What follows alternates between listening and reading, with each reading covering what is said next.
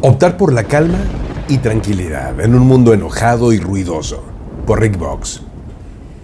Tres personas fueron invitadas a debatir acerca de un tema emocional en un programa de entrevistas.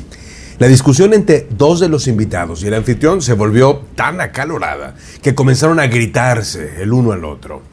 Sé que esto se ha convertido en un comportamiento casi estándar en los medios de difusión de estos días, pero quería señalar lo que pasó después. Finalmente, los gritos continuaron por varios minutos, hasta que el anfitrión detuvo las disputas al preguntarle su opinión al tercer invitado, quien había guardado silencio durante todo el alboroto. Sus palabras, tranquilas y reflexivas, súbitamente dieron orden al caos. No solo eso, su comportamiento le dio más credibilidad que a los otros, con sus gritos estridentes.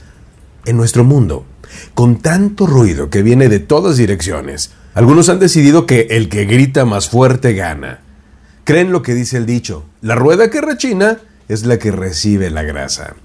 Pero en realidad, un enfoque calmado y sereno para comunicarse sigue siendo lo más efectivo y tiene más impacto la mayor parte del tiempo. Esta no es una nueva revelación. La Biblia que algunos han considerado como el mejor libro sobre prácticas comerciales y profesionales, tiene mucho que decir sobre las fortalezas, debilidades y dificultades de la palabra hablada. Por ejemplo, Proverbios 15.1 dice, la respuesta apacible desvía el enojo, pero las palabras ásperas encienden los ánimos. Otro pasaje dice, quien piensa bien las cosas, se fija en lo que dice.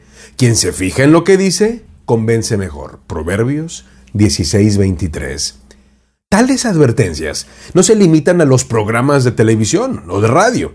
Hace años, algunos líderes cívicos se reunieron en una ciudad importante para discutir la posibilidad de hacer una propuesta para organizar los Juegos Olímpicos de verano. La discusión se volvió negativa y la mayoría de los participantes se centraron en los posibles problemas que podría causar un evento tan masivo. Después de que la interacción se prolongó durante más de dos horas, el líder de la reunión recurrió a uno de los miembros más nuevos del equipo. Este individuo aún no había hecho ningún comentario, por lo que el moderador señaló y preguntó, Ted, no has dicho nada. ¿Qué piensas? Con todos los demás en la sala sentados en silencio y expectantes, él respondió con calma y tranquilidad. Donde no hay bueyes, el granero está vacío. Con la fuerza del buey aumenta la cosecha. Solo pasaron unos instantes, pero parecieron horas, ya que todos los demás en la sala reflexionaron sobre lo que Ted acababa de decir. De repente, alguien emocionado dijo, ¿sabes? Tiene razón. Y a partir de ese momento, todo el curso de la reunión cambió.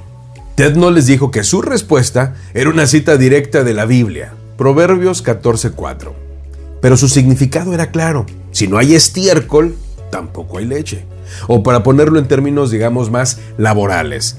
Para lograr algo importante, debe de estar dispuesto a enfrentar desafíos inevitables. Las escrituras nos dicen que la manera preferida de Dios para comunicarse con su pueblo es hacerlo suavemente, no gritando o dando mensajes dramáticos.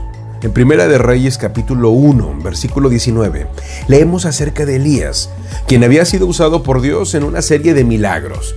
Después, agotado, física y emocionalmente, el profeta había huido al enterarse de que la victoriosa reina Jezabel intentó matarlo. Después de descansar y de refrescarse, Elías había esperado las siguientes instrucciones de Dios. Llegó un fuerte viento. Luego, un terremoto. El versículo 12 de ese mismo pasaje nos dice, pasando el terremoto, hubo un incendio, pero el Señor no estaba en el incendio.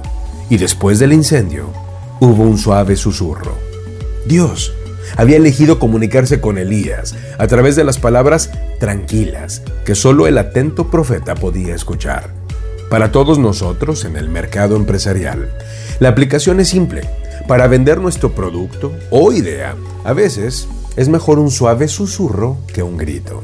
Y si oras por una decisión importante, tal vez Dios está esperando darte su susurro.